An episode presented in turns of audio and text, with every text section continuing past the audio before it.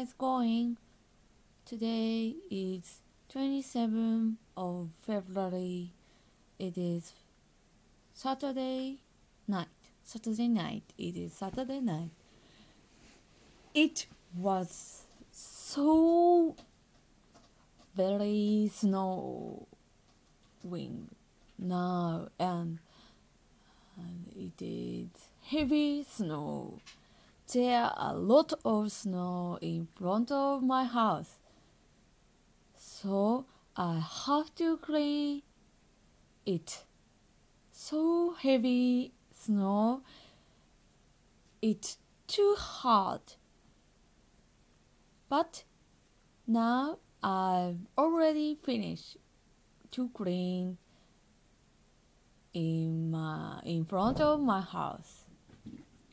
It is very important work.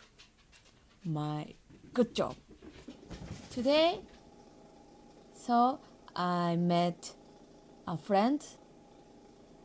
Uh, I was going to skate, but today is a lot of snow, so today is uh, not going it.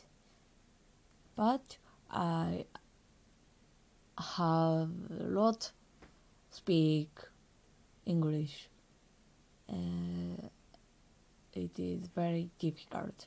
Today I learned words, two words. Uh, one, it means soon. Same soon. Same word is soon. It means is I have to live at home みたいな。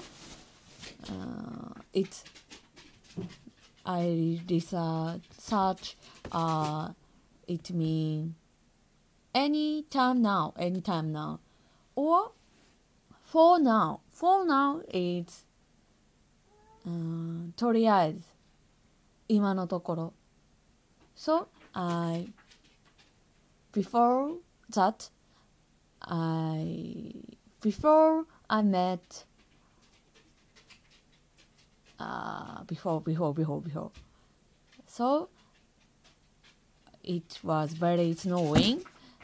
I think uh, I don't go skating but uh, for now I made I'm I'll meet uh, 待ち合わせ wait place I send line yes so today also I learned learned learned I learned uh, many time things